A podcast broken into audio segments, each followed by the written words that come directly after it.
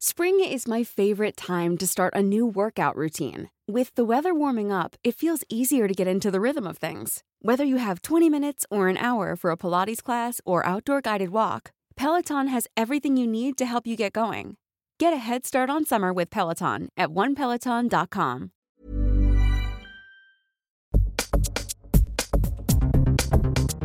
En días recientes sucedió algo inédito.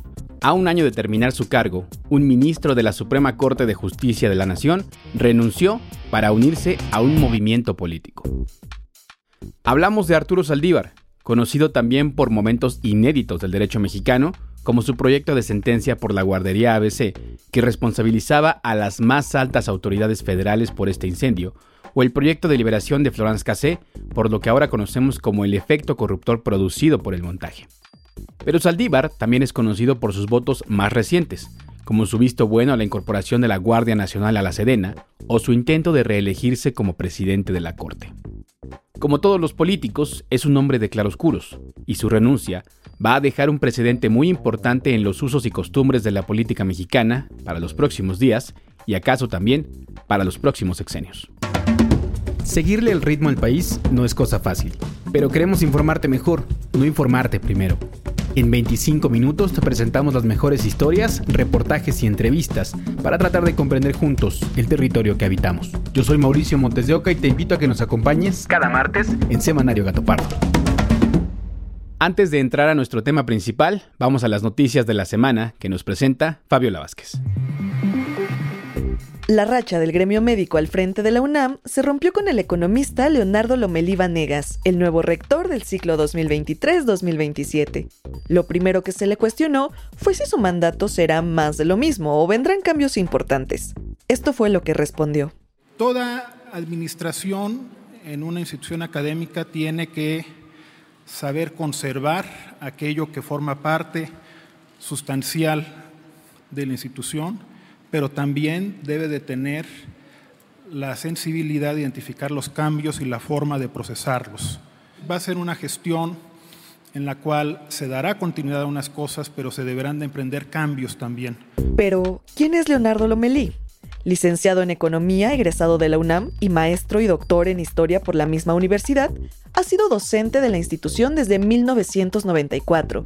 Es miembro del Sistema Nacional de Investigadores Nivel 2 y de 2010 a 2015 fue director de la Facultad de Economía. Desde la llegada de Enrique Graue como rector de la UNAM en 2015, ha ocupado el cargo de secretario general, uno de los puestos más altos e importantes dentro de todo el organigrama de la universidad.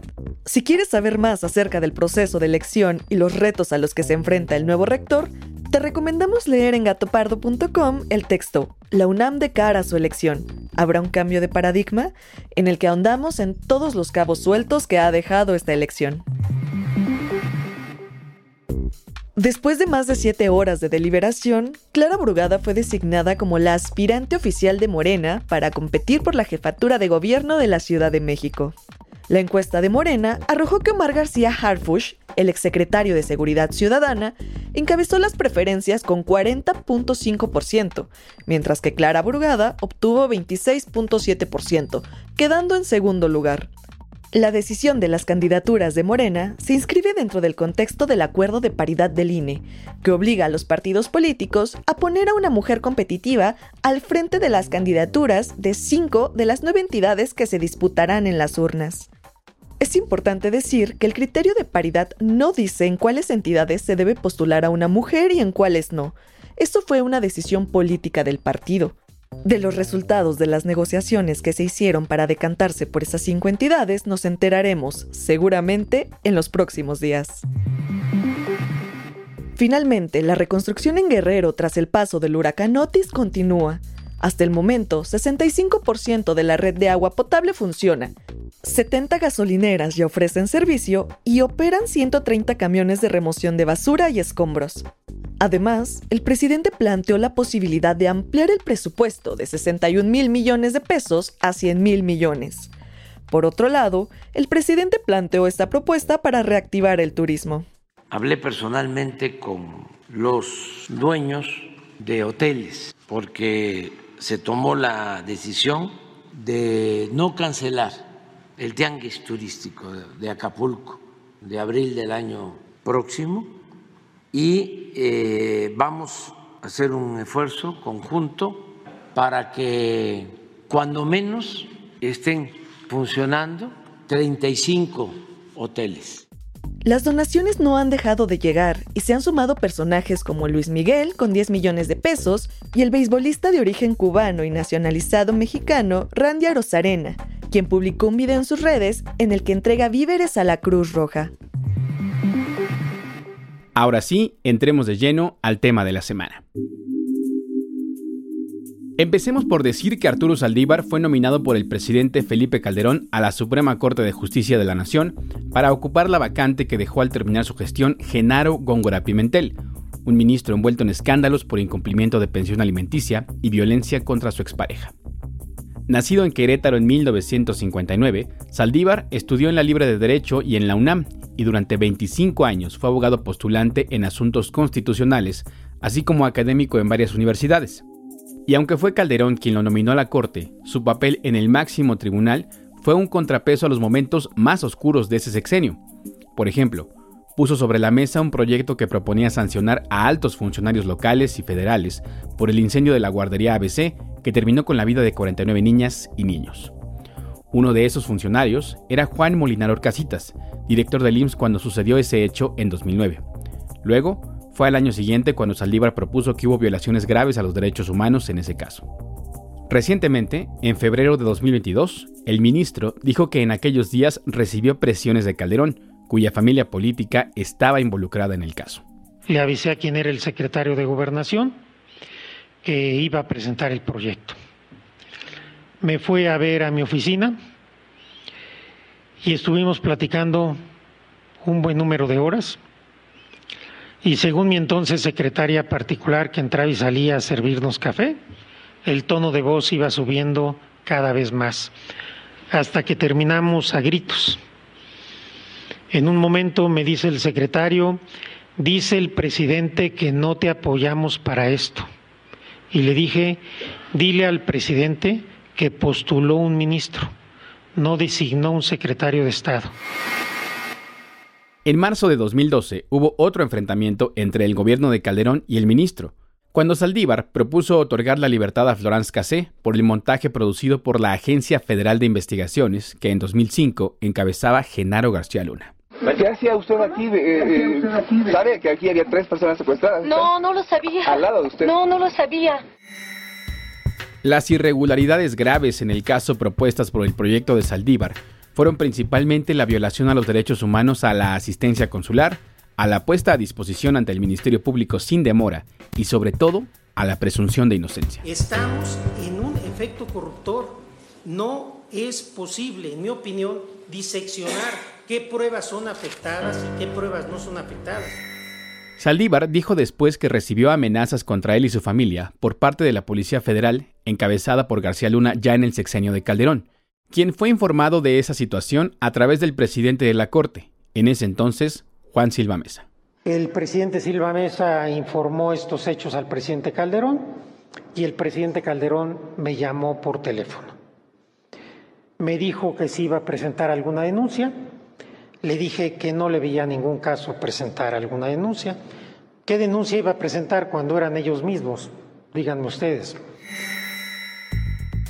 Finalmente, el proyecto de Saldívar no alcanzó una mayoría en el Pleno de la Corte, y fue Olga Sánchez Cordero quien presentó un nuevo proyecto que permitió liberar a Casé en enero de 2013, justo en los primeros días del sexenio de Enrique Peña Nieto.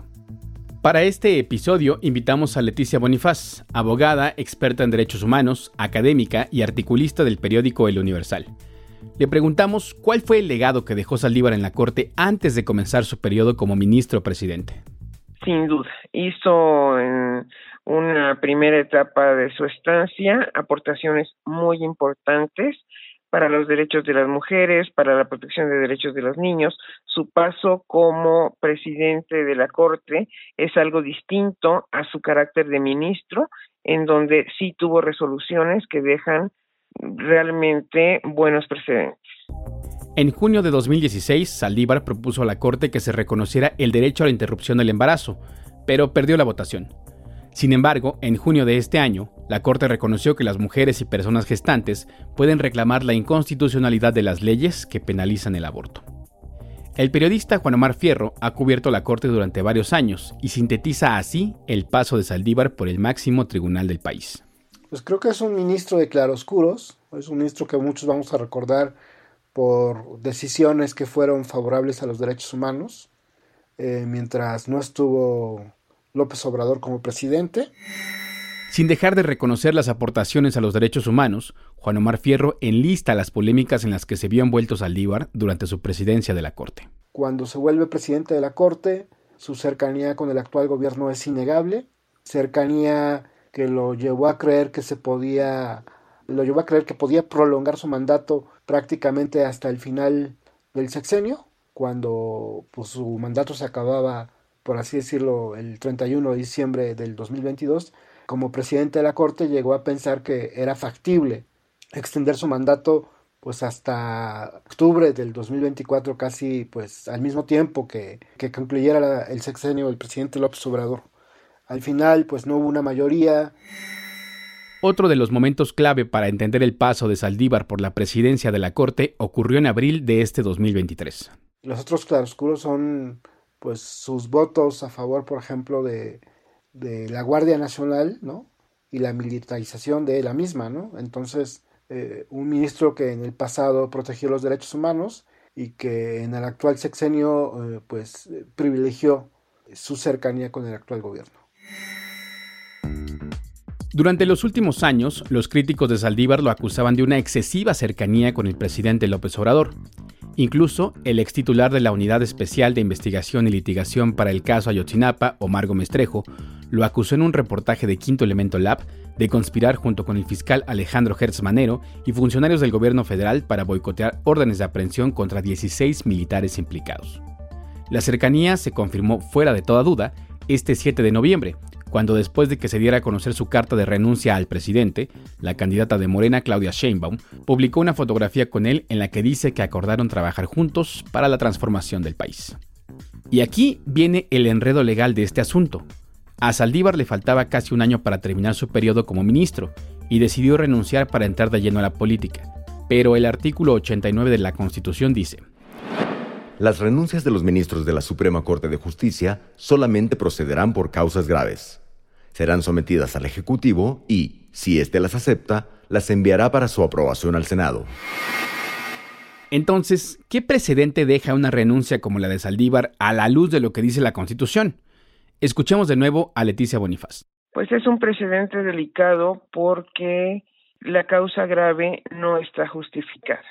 Y desde que se hizo la reforma, cuando creó esta Corte nueva, estaba pensado para que todos los integrantes se quedaran todo el tiempo de su encargo, salvo causa grave, que insisto, no está justificada ahora.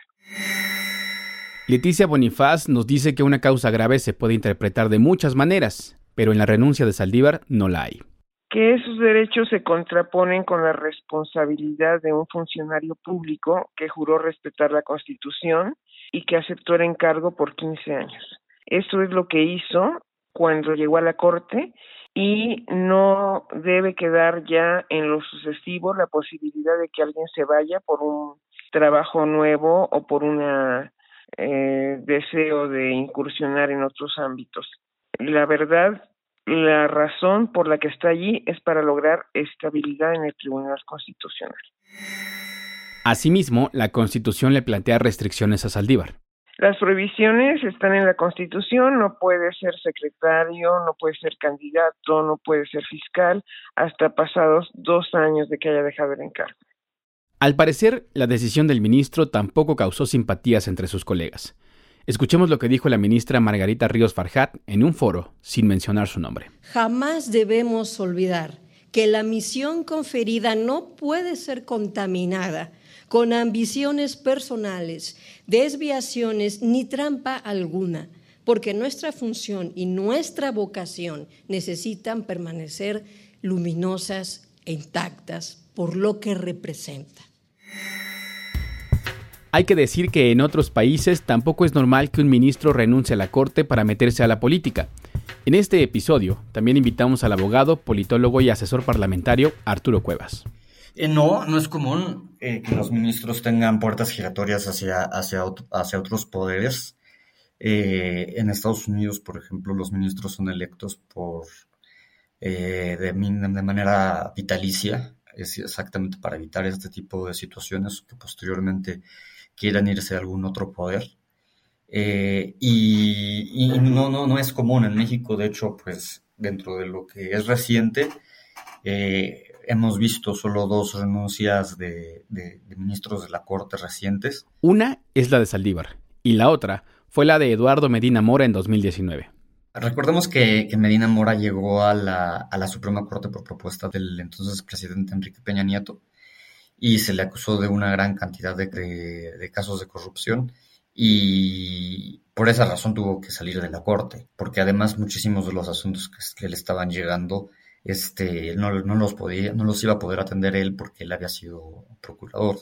Entonces, este, tuvo que presentar su renuncia, se le complicó demasiado a él debido a todos los presuntos delitos que, que él había cometido o las afrentas que tenía con la justicia y presentó su renuncia. Desde la perspectiva de Arturo Cuevas, el Senado tendrá que hacer un análisis muy profundo de las causas de la renuncia de Saldívar y debe llamarlo a comparecer para que ofrezca una explicación, cosa que no hizo Medina Mora en su momento. Si lo que está haciendo Saldívar parece que, además de ilegal, le va a acarrear un costo político enorme, ¿por qué un hombre con su trayectoria está dispuesto a asumirlo? En este episodio invitamos también a Vanessa Romero, abogada y maestra en Derecho por la Escuela Libre de Derecho y por la University College London. Le preguntamos, ¿qué gana el movimiento político de la Cuarta Transformación con esta incorporación? Yo creo que gana la, la 4T mucha estructura y articulación para su plan, no solo judicial, de, de reforma judicial, sino reforma de justicia. Em, lo que hasta hoy sabíamos respecto al plan C, eh, al, mentado plan C para el cual Morena quiere eh, ganar mayoría calificada en la elección del 24, es en, materia judicial, son, eran dos cosas muy, muy escuetas. Primero, la elección de, de ministros de la Corte y segundo, la potencial separación del Consejo de la Judicatura Federal de la presidencia de la Corte. Entonces, lo que gana la 4T, yo creo, con el fichaje de Saldívar, es la posibilidad de que alguien que conoce profundamente el sistema de justicia mexicano, tanto a nivel federal como local, realice una propuesta mucho más, pues mucho más estructurada, mucho más rica, mucho más profunda. Para Arturo Cuevas, la 4T anota un gol con este fichaje se añade un activo muy importante a la cuarta transformación que ha sido visto con muy buenos ojos por un amplio sector de la población, que ha sido el todavía ministro Arturo Saldívar. Saldívar deja un gran legado en la Suprema Corte, yo creo que fue uno de los mejores ministros de la Suprema Corte que, que, tuvimos. Él nos deja con muchísimas este, causas este, que, que abanderó y muchísimas causas que defendió, en especial, en especial relativas a los derechos humanos, matrimonio entre personas del mismo sexo, adopción entre personas del mismo sexo, matrimonio, este, perdón, eh, libertad, eh, libertad para decidir, eh, muchísimas cosas en materia de derechos humanos. Cabe preguntarnos también, ¿son los ministros sujetos completamente imparciales sin preferencias políticas? Para Vanessa Romero, los jueces no nacen en una probeta, y la foto de Saldívar con Sheinbaum es una invitación a reflexionarlo. Siempre hemos pensado que los jueces son autómatas, son robots que conocen la norma y la aplican de forma automática al caso concreto. Y con esto nos damos cuenta que no es así, pues eh, yo creo que ya lo intuíamos, es bastante evidente que todas las personas, incluidos los jueces, los ministros, los magistrados, tienen cierta tendencia, tienen cierta afinidad ideológica, política. Vanessa Romero dice que la incorporación de Saldívar a Morena presenta una oportunidad extraordinaria para que un probable gobierno encabezado por Sheinbaum haga posible una reforma judicial que incluya aspectos como estos. Simplificar los procedimientos de resolución de, controversias de la gente, tanto familiares, penales, comerciales, civiles. Hoy el proceso es complejo, es lento, es caro, uno necesita forzosamente un abogado, las defensorías locales están a reventar, no tienen presupuesto. Eh, una reforma de justicia debería tocar también también el amparo, acotar sus supuestos de procedencia a violaciones graves de, de derechos humanos, limitar la procedencia de algunas suspensiones. En materia penal, por ejemplo, que toca a las fiscalías, debería ampliar las autoridades con facultades de investigación del delito, eh, despenalizar algunos delitos que hoy consideramos menores y que no, que no meritan que la gente termine en prisión. Pensar cómo podemos homologar tantos, pues, tenemos nosotros un código penal por cada estado de la República. Deberíamos pensar cómo homologar de una vez por todas ese código penal para que lo que es un delito aquí sea un delito en Sonora. Eh, fortalecer mecanismos alternativos de solución de controversias. Sin embargo, podemos anticipar que la discusión en el Senado para aprobar su licencia no será fácil y tendrá que echar mano de sus mejores habilidades políticas y de comunicación para salir bien librado de las críticas de los legisladores de oposición.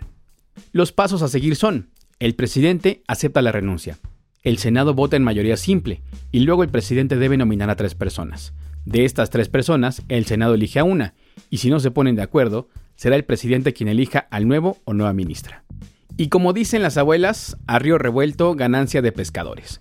Con la renuncia de Saldívar, el presidente López Obrador gana la posibilidad de postular a uno de los suyos en la Corte. Fíjense que me estoy eh, este, inclinando por este, presentar tres mujeres.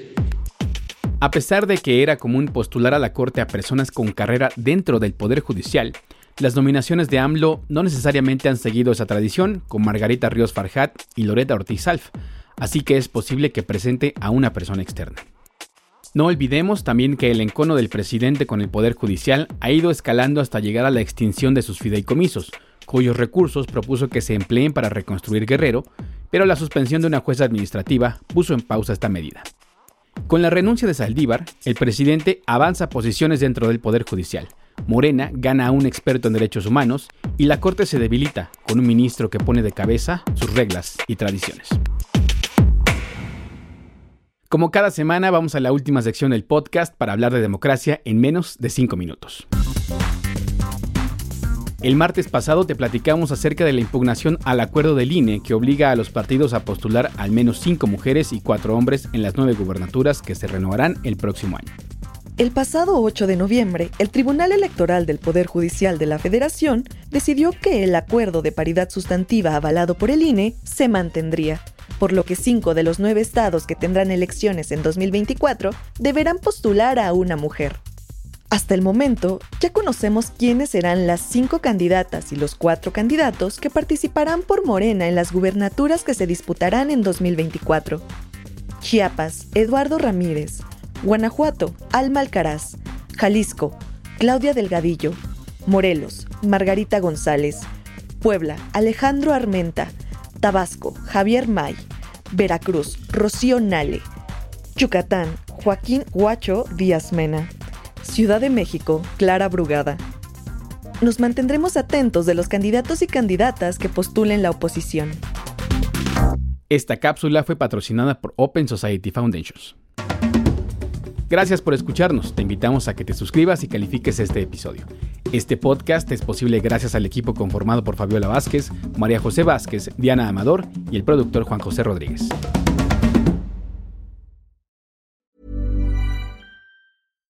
If you're looking for plump lips that last, you need to know about Juvederm lip fillers. With Juvederm Volbella XC and Juvederm Ultra XC, your lip look, whether it's subtle or bold, can last up to one full year with optimal treatment and no additional maintenance. Find a licensed specialist and see if it's right for you at juvederm.com today. That's J U V E D E R M.com. Add fullness to lips in adults over 21 with Juvederm Volbella XC or Juvederm Ultra XC. Do not use if you have severe allergies or a history of severe allergic reactions, or if you're allergic to lidocaine or the proteins used in Juvederm. Tell your doctor if you have a history of scarring or taking medicines that decrease the body's immune response or that can prolong bleeding. Common side effects include injection site redness, swelling, pain, tenderness, firmness, lumps, bumps, bruising, discoloration, or itching. As with all fillers, there's a rare risk of unintentional injection into a blood vessel, which can cause vision abnormalities, blindness, stroke, temporary scabs, or scarring. For full important safety information, visit juvederm.com.